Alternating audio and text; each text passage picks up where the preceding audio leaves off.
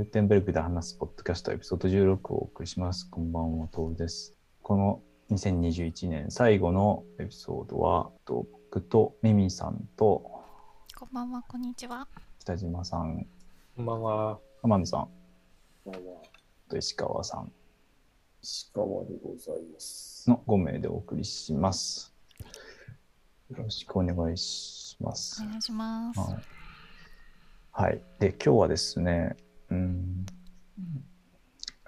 本当なら5.9が出てるはずだったんですが、ね。延期になったので、うん、まあ、その間出ているグーテンベルグのバージョンをなるべくちょっとさらっと見て、5.9をさらっと見て、まあ、その他年末年始的な何かを話せればいいなと思っています。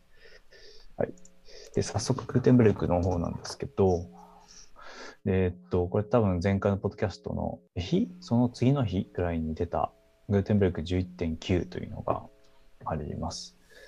まあ確かその時にちょこっと触れたものが入っていると思うんですけど、うんえーっと、まず、サイトエディターっていう名称が、エディターに。決まった、決まったというか、まあ、エディただただのエディターにリネームされましたと。メニューの場所もね。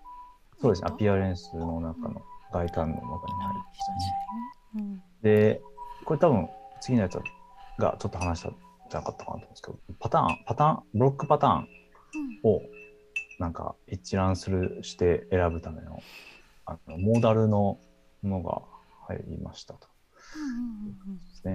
あとはコメントブロック。これ、ね、前はなかった、確か FSE 用なんですけど、コメントブロックが入りました。あうん。うん。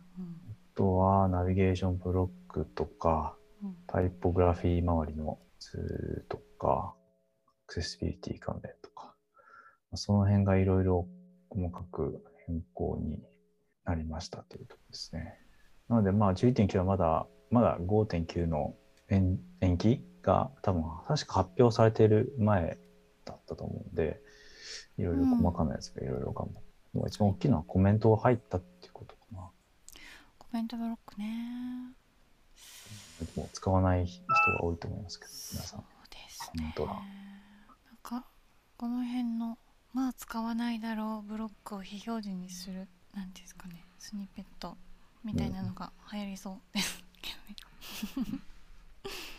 何か G.9 で気になるところ他ありましたか？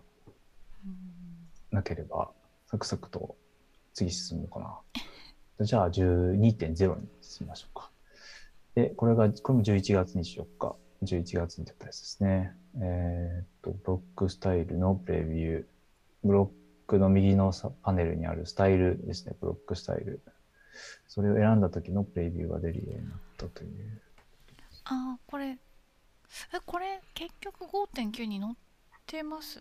のうん、わかりません。った気がするんですけどこれに変わると思ってたら変わってないですよね最新12.0なんで、まあ、乗らない気がします。ねまだあそっかまだ来ないんですねこれは次6.0あでもですね、多分ね、機能によって入ってると思いますね。あなんあ、バッか。うんそうですね。5.9は機能追加云々よりもバグフィックスとか、あまあ、そういう細かいことが多いみたいですね。なので、この FSE 周りのとアイキャッチ画像、フィーチャードイメージとか、段落ブロックのタイポグラフィーのコントロール、それからサイトエディター、ね、エディターってなったらもうサイトエディターって書いてるなんかウェルカムガイド、まあオンボーディングの紹介のやつですね。とか、これねありましたね。分かりにくいですけどね、あと、JSON スキーマが、えああ、っとはい僕多分はい浜野さんがツイートされてたんで、あ入れてみて、ああ、では便利だなと思ったんですけど、 theme.json、まあ、ブロック .json なんですけどすごくでかくなってきているので、ここんなの覚えられへんわって感じになってきてるんだと思うんですよ。うんで、まあ、結構 JSON もかっちり書いてないと怒られるじゃないですか。通んないじゃないですか。だから、こういう仕組みがあるんだなとスキマですねスキーマで、これを、まあ、参照、まあ、対応している、対応しているエディターなのかな、参照すると、あの自動的に設計してくる。っていうか、自動的に、えっとね、ヒントをくれるんですよね。確かね。とか自動保管こううん、自動保管ですね。出てくるんですね。うん。あ便利まあ。僕は PHP ストームでしか見てないんですけど、便利ですね。うんはいはいっていう感じで、まあ、あとは他いろいろ細々。きましょうか。12.1。はい。ちょっと駆け足ではい参りま。しょう。うん今日は。多分、このうん12月9なので、もう、確か決まった、決まったどうかぐらいだったのかな ?5.9 の。はい。かな？そうかも。で、ここでテンプレートリストビューというものが入りました。えーサイトエディターの中でテンプレートを選択する画面が専用の、えーと選択画面ができましたというところですね。で、ここで、えーっと、まあ、使っているテーマなのか、えーっと、ユーザーがこう、なんか追加したテンプレートなのかとかもねあったということですね。それから、グローバルスタイルですね。テーマ全体に設定するスタイルのパネルができたととですね。ちょっとなんかアイコンもわかりづらい気がするけど。これブロックテーマだけなんですかね、出るのは。そうですね。はい。ああ、やっぱり。あの、あれの中なんです。うん。あの、サイトエディターの中なんで、サイトエディターがオンになならないとダメ。ちょっとサイトエディター、こう、その、ブロック、FS 用のテーマでこれがオンオフ切り替えれるのがちょっと、ちょっとよくわかわからないであと、ナビゲーションブロックとか、UX インプルーブメントとかなわかんないな。あ、そう。あと、ブロックテーマも名前がまた変わって、ブロックテンプレートっていうのがテンプレートになる。S 付きです。テンプレートになって、ブロックテンプレートパーツがパーツになりました。まあこの辺の名称の変わはい。ってきているということですね。ははいい。で、12.2がうん。12月の23に出ましたと。はい。はい。で、何が入ったのか僕もちょっとあんまり把握しきれてないんですけれども、サイトエディターとテンプレートのリスト、まあそうですね、12.1でできたこのテンプレート一覧スクリーン、スクリーンというか、となんか行き来が、まあ、しやすくなった。まあ、その辺の UI の改善ですね。えーと、あとコメントクエリーループがスレッドが対応しましたということですね。コメントのスレッドが、スレッド化ができるんですけど、それに対応しました。あとは、ボーダーのコントロールが、えー今タイポグラフィーの、あ、違うな。寸法、マージンとかパディングが、なんか、あれ、3点、プラスとこから入ってなんか出てくるとこじゃなくて、それに変わったのかなはい。ここの3点からチェックで出す出さないのやつ？ですあかあ、違うのかな？あ、違うかも。ただなんか何か、なんか変わりましたね。右側に。ツールパネルをサポートするようになりました。以前どこに出てたんでしたっけ？ボーダーとか。見かけなかったけど、まあ今まで右だったのがツールバーになったってことですか。いや、ツールパネルになりましたね。ツールパネツールル。パネル？ここじゃない。右側ですねこっ。はい。ちですね。ブロック設定の各ブロックの設定とか。まあ、い UI が一新されたということですね。うん。あと、えっ、と、フォントサイズのラベル。はいまあ、これもタイポグラフィーの部品でフォントサイズのところが数字を使うように変更されたんですね。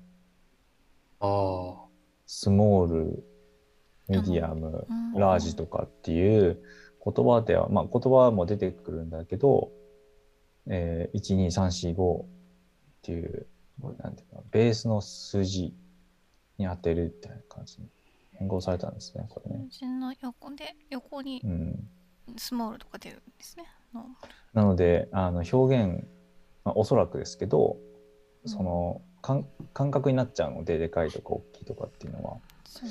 その表現はあの好きに設定できるんだけど、まあ、ワードプレスのテーマとして共通したこのスケーリング的には12345っていうふうに裏で持たせておいて、はい。あのテーマ同士の互換性を測るっていう感じですかね、多分おそらく。ああ、5段階の数字にしといて、まあ、うんそれを巨大にするか特大にするかはテーマで適当に勝手に決めろよみたいなそうですよね。感じなんですね。だ例えば、ライトニングも、えーと、スノーモンキーも、大中小があったとしても、うんライトニングは大巨大、特大、大中小で、えーっと、スノーモンキーは大中小、極小、超、超小、わかんないけど、なんか、そんな感じだったりとした場合ですよね。はい。すごくズレが生じるんですけど、まあ、それ一、それお互いそれぞれ1、2、3、4、5って当てはめてると、なるほどね。多少の互換性は保たれて、互換性を保たれるって言ったらいいのかなわかんないけど、うん。まあ、そうそういうことなのかなとク思って。ラス名、クラス名が、例えば今、ススモールとかヒュージとかが、うんテーマで決めたやつがつくようになってたので、テーマ変わるとそのスタイル抜けちゃうんですよね。そうですね。そこがちょっとどういうふうになってるか試してみたいですね。うん。まあ、ちょっと、まあ、そういう問題は言われていたので、そういうとこも含めての変更かなっていうふうに僕はなんとなく推測していますが、サイズもっと増やしたいときどうするんやろとか。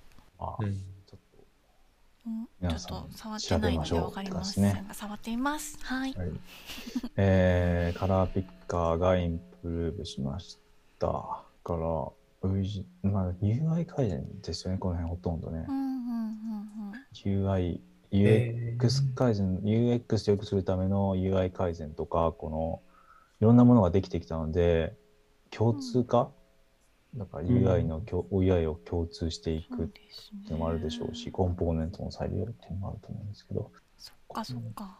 ま通ってくる道は、そんな感じですよね。次ですよね。5.9じゃないうん、ちですね。これょっとわわかんないです。これ5.9全部も入れないと思うんですけど、どっかでバックポートするものあるってどっかで見たので、あのバ、グ、バグ関連はうんうんバック関連、あのバックポートされるんだと思います。このカラーピッカーは多分まだ乗らない気がするの。バグフィックスとなんかすごく重要、コンポーネントまだ来てないです。多分ねは。はい。そんな感じですね。で、これがさい今年最後かと思われます。そうですね。はいラストマイナーグルームグリーしてた分はい。これがグーテンベルクの、まあ、5.9のリリーススケジュール変更になった関係なく、粛々とグーテンベルクは書いてますんで。アップデートされてます。はい。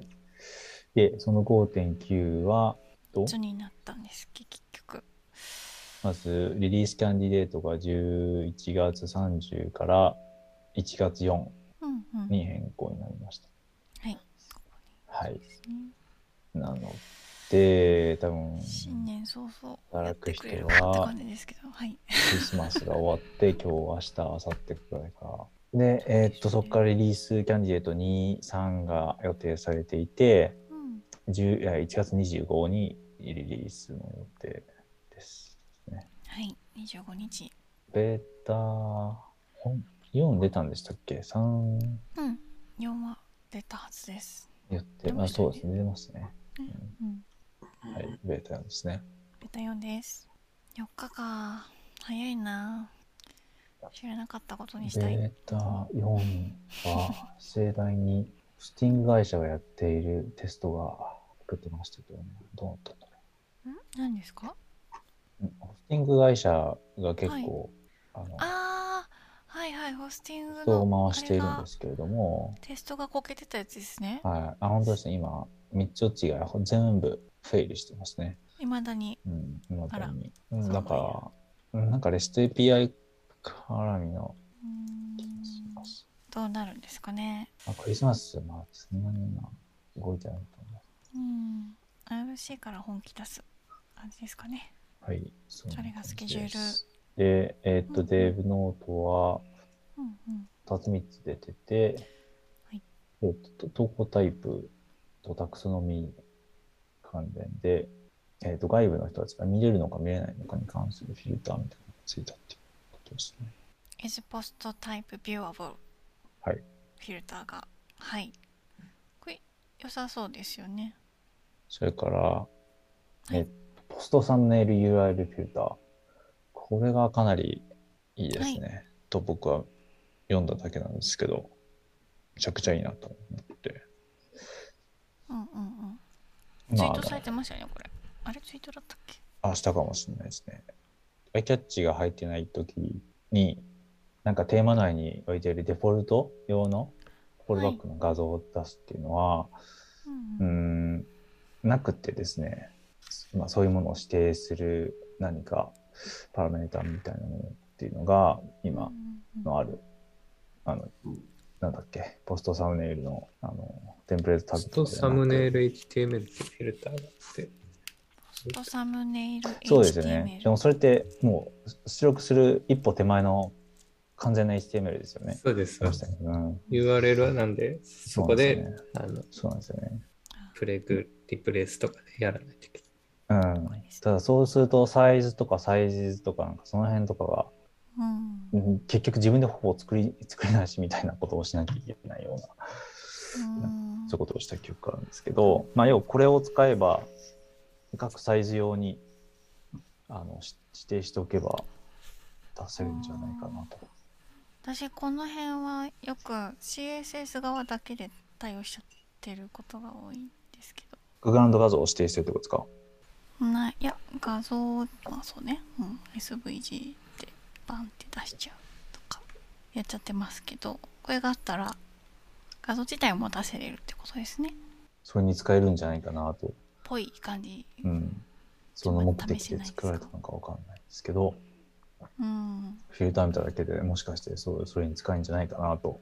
うんうん。僕は思ったという感じですね。ちょっと触ってみたいですねそれともポストサムネイル ID ですね。ID。あ、そう、ID か。ID の方のフィルターのそれに使えるかもしれない。うんそう使ってみたいですね。はい。はいあと、タクソノミの新しいラベルうん何これうんそれから、リビジョン、ポストリビジョンの URL 取得。WP ポストリビジョンズ URL。URL を取得する機会ってあんのかなあと、新しいポストタイプが5.9で入るっていうのは、これはもう FSE 絡みですね。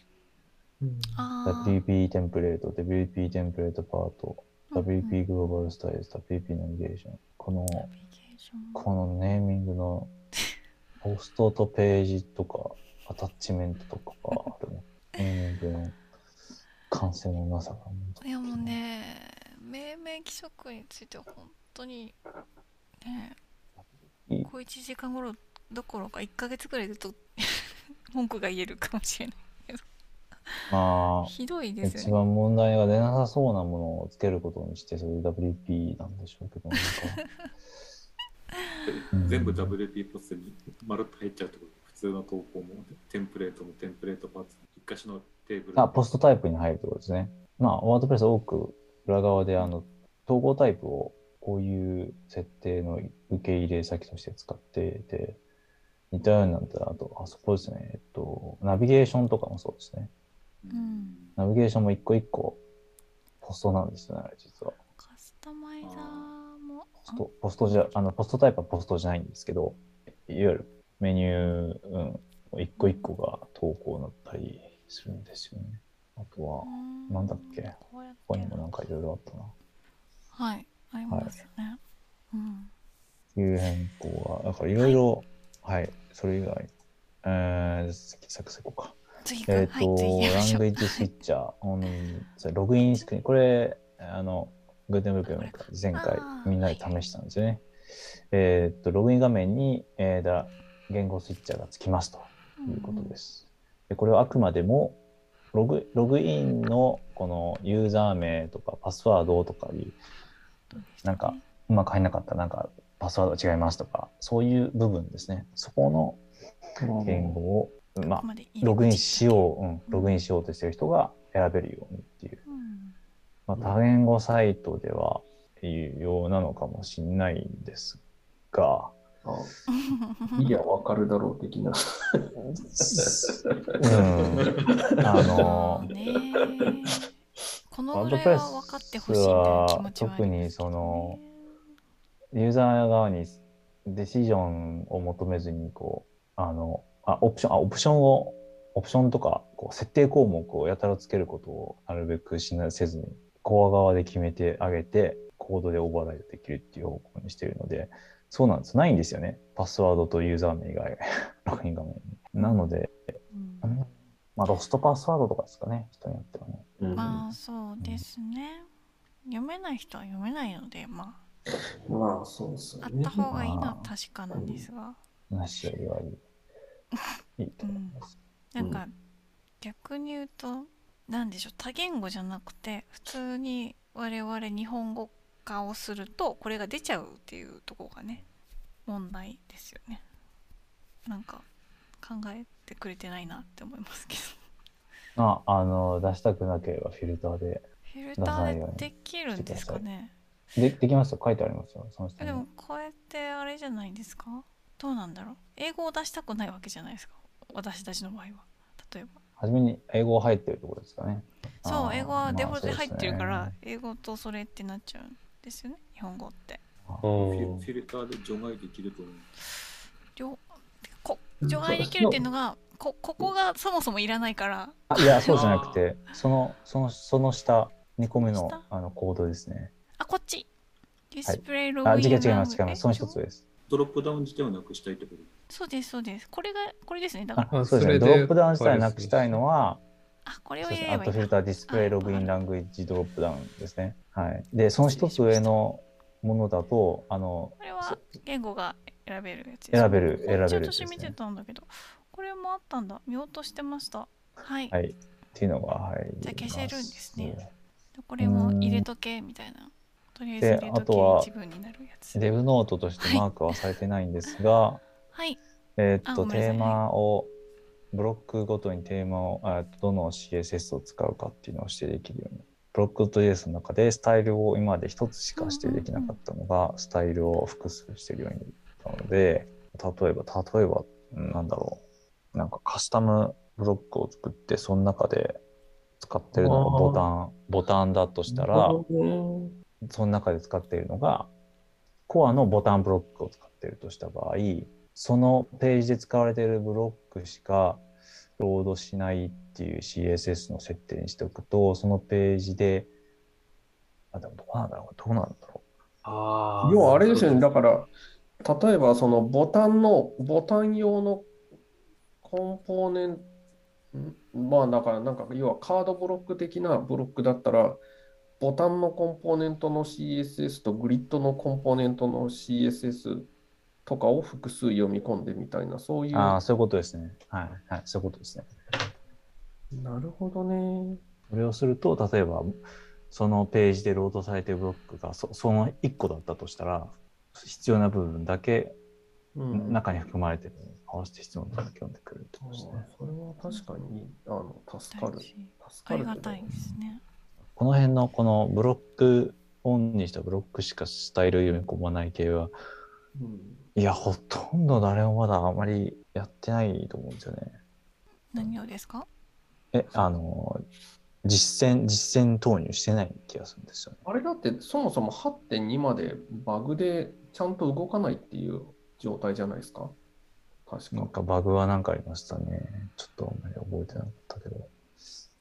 多分、うん現行版だとなんかそれがきあのそのブロックの、あ、そうなんですけど、なんか、グーテンベルグ入れると使えると思うんですよ。うん、スノーモンキーブロックスってそれやってませんでした？あの、分割して CSS を。分割読み込みには対応してるけどそのあれは入れてないですよねしてないです。テストはしてないです。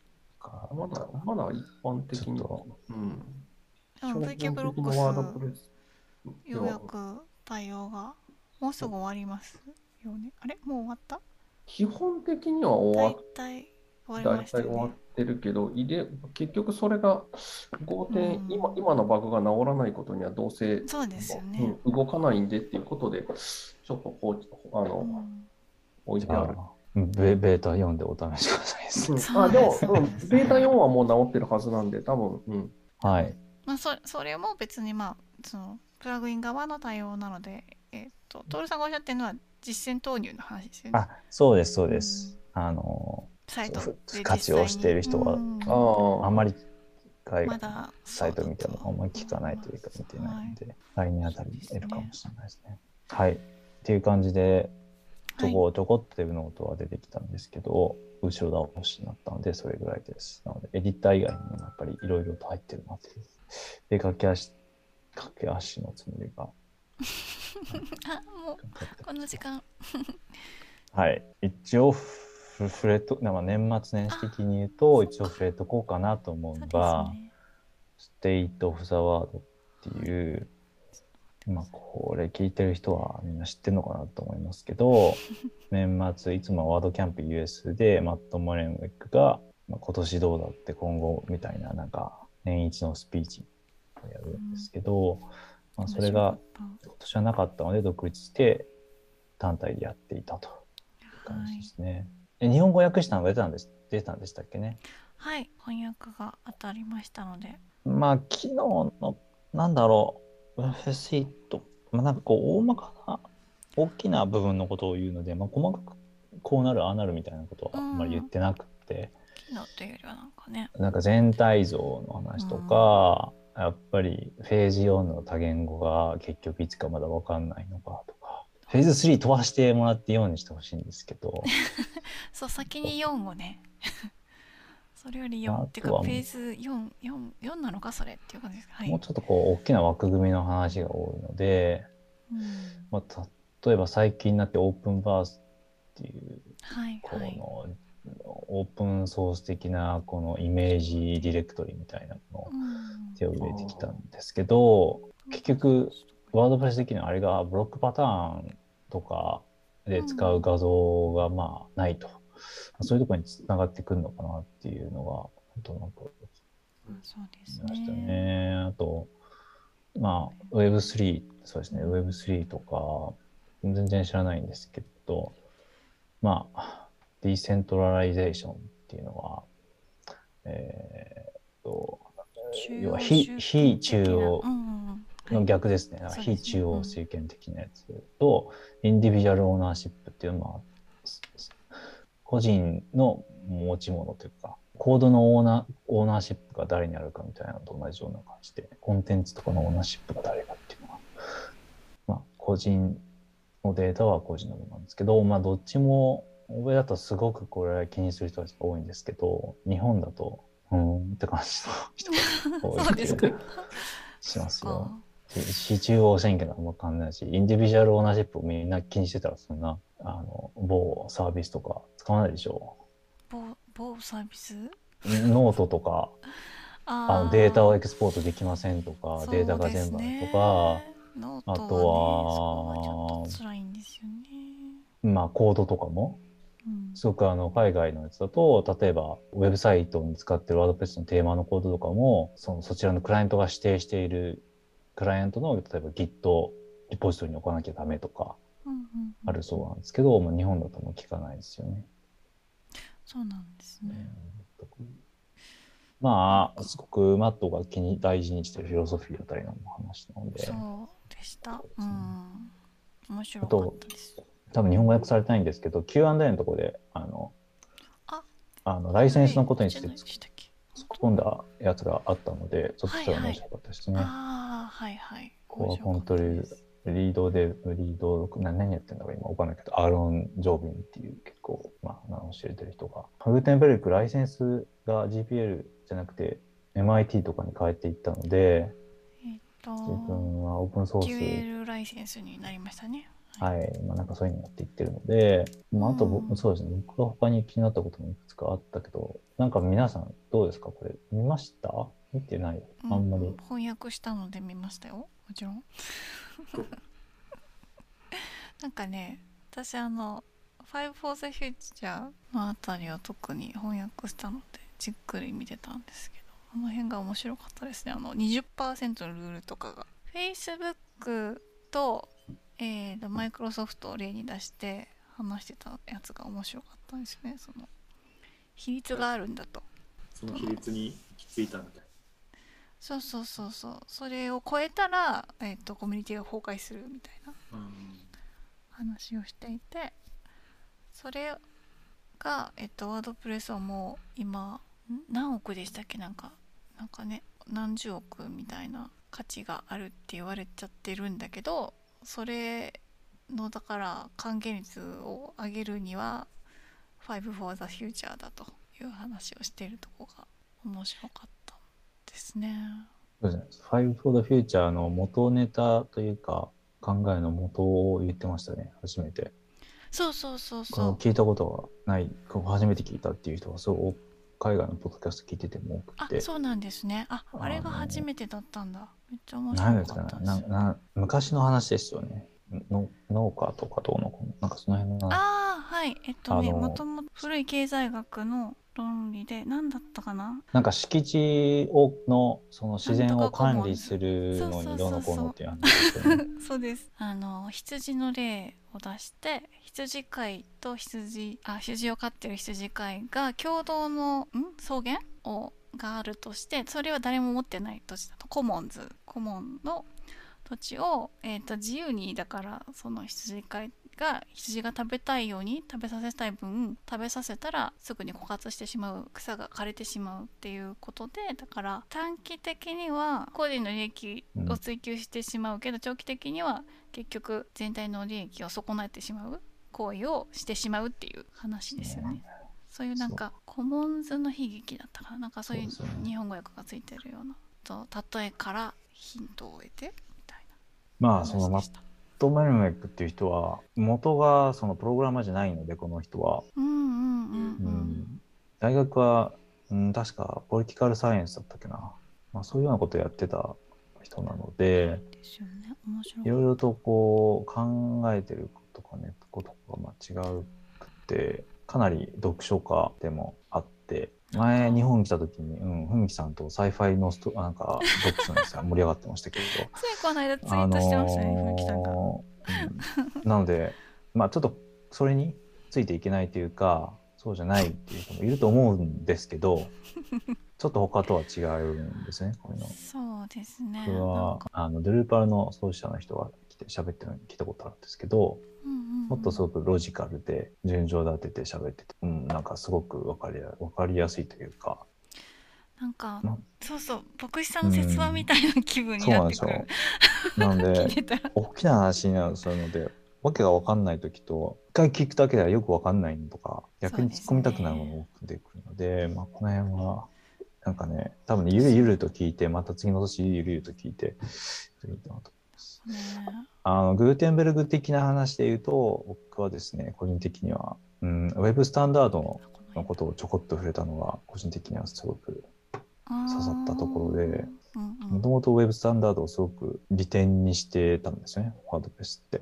Web スタンドをすごくに沿って作るんだみたいなことで、うんで、なんか結構そのブロいろんなブロック的なエディターが他社いろんな出てきて、で、まあなんか結構ワードプレスは時間がちょっとかかってるんだけど、まあそういう Web スタンダード的なやり方をやろうとしているので、あの結構時間がかかってるみたいなことを言ってたんですけど、まあその分早早かったり、動作が早かったりとかしているっていう話ですね。まあ、あと、そういうところに行けば、あの動作もですし、アクセシブルであるとか、そういうところにつながってくる話のことを言いたいんだなとは。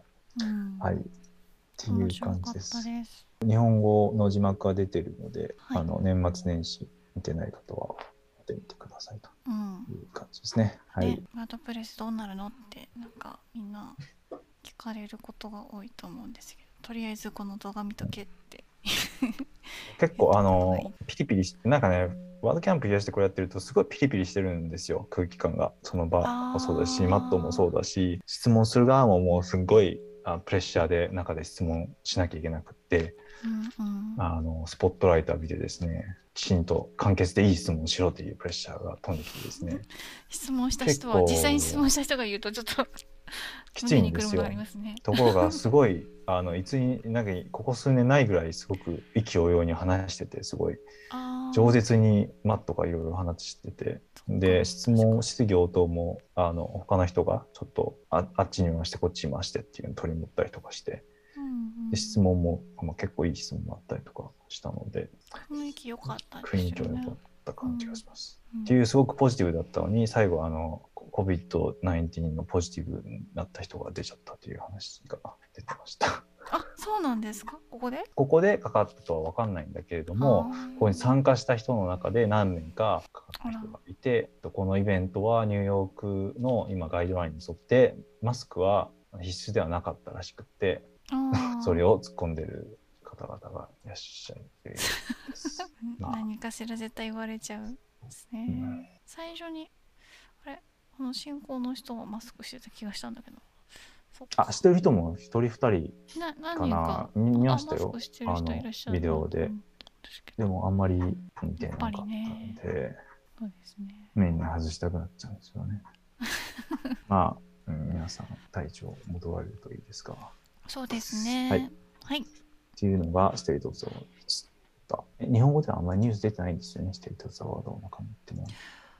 そうですね。なんかこれに合わせてかわかんないけど私初めてぐらいにあの日本のメディアでマットの詳しい記事を見ましたよ。何でしたっけ？あー、あの、ちょっとなんか翻訳が怪しいやつですかそうそうそうそう、はい。おいおいっていうツッコミどころが満載だったんですけど、はいしたね。これの後に行われたなんかのインタビューですね。そうなんですね、はい。それの合わせたのかなと思ったんだけどあれなんだったっけ？ああとそうだ、あの、5. 点、今年出た？5.7、5.8とかはい。を、あの、そこに関わったコントリビュートした人たちの顔写真をずらーっと並べてうん。やってて、僕は自分を見つけたんですけど、5.7これだ。多分他のとこに載ってる人がいますし、あとあの会社の人数的ななんか円グラフが前もこのポッドキャストで取り上げました。けど、あれがあのあったんで、あそこにハムワークスが、よかったそういえばトレインさん一人ですか？さんチョロユニさん今回5.9のあれじゃないですかデブノートかけようっていうプレッシャーをあ、なんか見つけましたね。はい書いといて投げられてましたけど投げられてましたけど。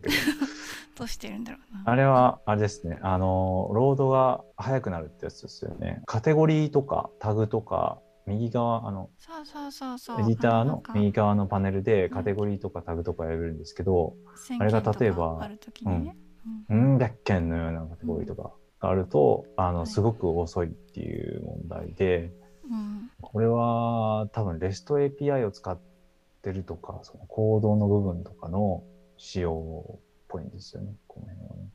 そこにちょっと手を入れたっていう。はい、で、トロイニーさんが作ってるあのアドバンストポストブロックスでもうんうん5ページを選べるブロックがあるんですよ。うんうんうんあれもね、ちょっととあるサイトで、なんかやたら遅い時があって、うんうんやっぱりす かなりの件数があるんですよね。うんその辺改善されるといいなと思いますけど。そうですね改善できる改善されたはずなので改善したコードを書いたトロさんに説明文を書けというアサインがされてたっていうやつですけどデブノートにトロさんの顔で記事が載るのかな？って楽しみにしてるんですが。どうなんでしょうか、日本人で初めてのデブノートになると思いますよ。はい。っ書いてほしいな。頑張って書いてるのかな今頃。ていう感じはい。なんですけど、えっと、来年はどうでしょうというか、締め締めですね。そっか。そう。来年。来年、この話？うん。うん、皆さんどうというか、どうなるんでしょう？グこのグーテンベルグの、まあ、フルサイトエディティングが出てきてとか、うんマットは来年中に FSC のテーマが、あれな、何個あるといいなとか言ってたんでしたっけ？なんか2000、2000個とかなんか言ってましたよね。えまあでもね2000ぐらいは行くんじゃないですかね。行かないかな。みんなとりあえず作ってみますよね。でまあ登録するかどうかは別かな。あ、ね。登録したらメンテしなきゃいけないっていうプレッシャーが。今は28うんうんうん。ですね。うん。えあのフルの、まあ、ブロックテーマ。というかうん FSC テーマ。28が5000ぐらいまでいっといてほしいみたいな話5000で。すか？2000じゃなくて 5000? コラボレーションフェーズ行くまでに、まあ、今年とは言わなかったですね。なのでコラボレーションがフェーズ3がスタートする前に、まあ300か理想で言えば3000ぐらいあってほしいなみたいなことをうーん300とか言ってもおかしくない気がするけど。300ぐらいは行くんじゃないですかオートマティックがベースのテーマを出していて、これの。あれをちょこちょこっと変えると多分新しくできちゃうので、そういうのがいっぱいできんじゃねえかなっていううん気がすなんかるけどな。別にこうクオリティを求めないのであれば数だけであれば多分いきそうな気がしますけどね3でも300は、あーうん、300もきついような気がする。来年300はきつい気がするけど。どうだろうどうでしょうか、なんかうん登録されたテーマってことですよね登録までしないかもな作ってもあじゃあ来年あたり皆さん何かちょっとちょこっと試してみるって感じですかね。えトールさんは逆に作らないですか？まあ、どいや、わかんない。作ってリリースするかどうかは別の話かな。ああそっか手をつけてみるっていうのはあると思いますけど。とりあえず試しては見るけど結局うん公式ディレクトリに登録するってなるとね、めんどくさいからうんみたいな。登録まではやらない自前の案件用とかのに備えてテストはするけど、みたいな。はやるやりますよね。えやるでしょ？トールさん。とりあえず GitHub にアップするぐらいはするかもしれない。うん。うんうん公式はなんかめんどくさそうなので。とりあえずなんか1、2個ダウンロードして遊んでみたけど、なんかうんちょっとやっぱ違うっていうか、なんか設定しなきゃいけないのがめんどくさいなって感じでやってですね。うーん。ちょっと そうですね。え皆さんはどうですか？とりあえず絶対作るのは作る人たちだと思ってるんですけど。黙ってるし。何か言って、うんうん、考えて黙ってるか、うーんとかでもいいから。何かすごすぎてスピーチレスになってるのか、どっちかですかね、これはね。もうもう実はできてるみたいな感じかもしれない。まだまともに触ってないですね、僕は。なかなか時間取れないですよねでも、そのスノーモンキーとかライトニングとかをや変えていくんですか？ブロックテーマに。変えれないでしょ。変えるのは多分無理だ。無理ですようん新しく作る形になる。一緒にやるんだ。スノーモンキーブロックテーマ版。多分 CSS のベースから変えますよねベースそそっちをやりやりたい。ねそうですよね さすだから。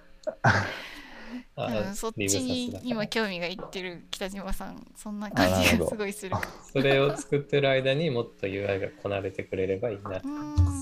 楽しみ。そうですよね。CSS の方もね。そうなんですよ。そっちがガラッと変わりましたからね。変わったっていうかようやく変わったものを使えるようになってきたのでそれをゴリゴ自リちょっと宅案件だと難しい。まだやっぱり来年難しいかなと思うんですよね。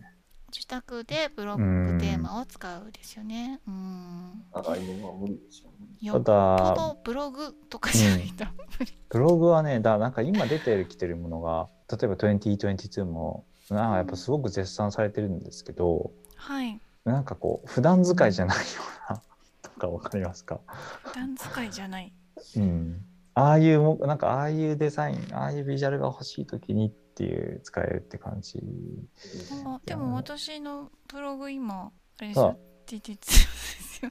何にもしてないけど。うんこの間、とあるポッドキャストで、その、2022で、うん。うんといろいろ変えていくと、2019ああそうそうそう。みたいな見た目に全然できることができるって言って言ってえ白かった。ーと思って、2019って言ってどんなんだったっけなとか思いながら、できるんだと思って、またちょっと別の方向のスキルになってくるような気がして、難しそう。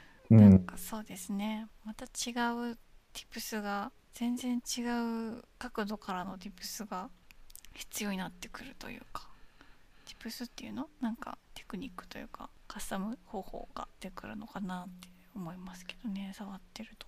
あようやくスタートラインですかね。はい、ブロックエディターの時も出た後、やっぱりようやく2年、うん、3年近くかかって、UI がポリッシュされ、裏側も変更されっていう感じなので。そうですね。みんなようやくこなれてきたところなのでまた3年か。他来年気になる話はありますか？皆さん。来年の抱負をぜひ。ベルグだけじゃなくて。あ浜野さんがさあの素敵なツイートをされてましたよね。来年はタイプスクリプトをあれ？なんだったっけ？タイプスクリプトをそうコントリビュートをちょっとしたいのがあって、年末年始はタイプスクリプトをちょっと勉強しようかなと。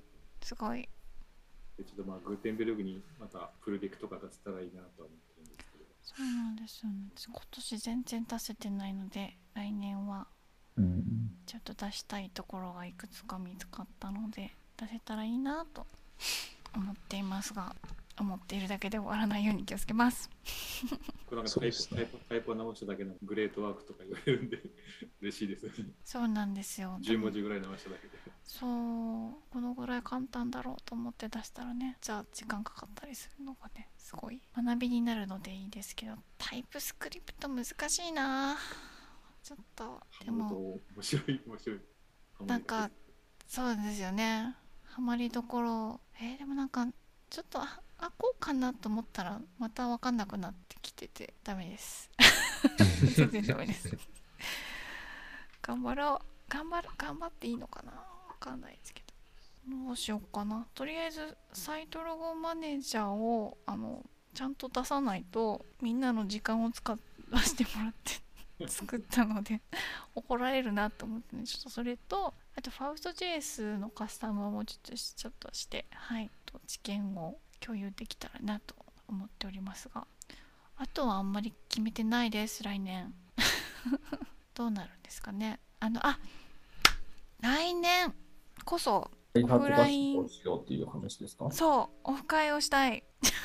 そう。ねできるといいなと思ってます。ですね。ね。そう。松本に押しかけよう。あれ行こうかな。松本松本に押しかけようっていうちょっと野望をいない抱いておりますけどぐらいぐらいぐらい。あれそういえば来年のワードキャンプとかどうなるんですか？来年はえーっと、えーまず EU は決まってますよね、あれ、EU 決まってるけどできるんですかね？うんそうね。ちょっと怪しいかもしれないですけどやばそうな空気を一応 EU は決まっていましてでアジアが2023年にやろうっていうところだけは、はいね。出てると思います。あとは何だろう。ああとほらえっとそのステート・オブ・ザ・ワードの時にオブ・ザ・ワードはい。の時に、えっとアメリカねの US えどこでした？なんか結構。サンディエゴだったと。あそうそうそうそう良さそうなところでやるみたいですけどどうなるんでしょうか？そうですね。というところでございます。来年そうですね。アメリカ・バーミンガム、スイスのジュネーブ、はい。オーストリアのウィーン、で、ヨーロッパ、タイもやる予定になってるけど。まあ、ヨーロッパまでには分かんないですけど、4月のジェンスイスとかウィーンが怪しいんじゃないかそうなんもしかしたらオフラインイベントもまた来年ぐらいから増えてくるんですかね。うん状況によるんでしょね。浜野さんにまだ一度も リアルでお会いしていないとい。うのが嘘みたいな感じですがこの間、あの、ワードベースミートアップに東京の、えー、どこだっけあれは、出たんですか？ニコタマの？ニコタマあ行ってきたので、ですね。日本でもぽつりぽつりと開催されてらっしゃるところはいですよね。はい。対策を万全にしていくつか始まっておりますね。どうなるでしょうか？はい、このそんな感じですか？もうそろそろラップアップしましょうか。すね。はい。ちょっと。いい残したことがさないですか？なんかもうちょっとアウトプットを頑張ろうかな。ブログも作り直さないとって感じでね。あまそうですね。ブログ。だからそうそう自分のブログをまずちょっと今は TT2 なんですけどブログテーマ作って遊んでみようかなぐらいはちょっと思ってますがそんな時間取れるのかな？ね、あんまり忙しくない一年にしたいです来年は。はい。では、皆さん、すなんかすごく地域によっては寒いんですけど、良い、気をつけて良いお年をお過ごしください。はい。良いお年を。では、来年まで、来年まで？これどうやって進めたらいいんだろうどうやって進めたの前回。まあいいや。では、皆さん良いお年をありがとうございましたま。た来年もよろしくお願いします、お願いします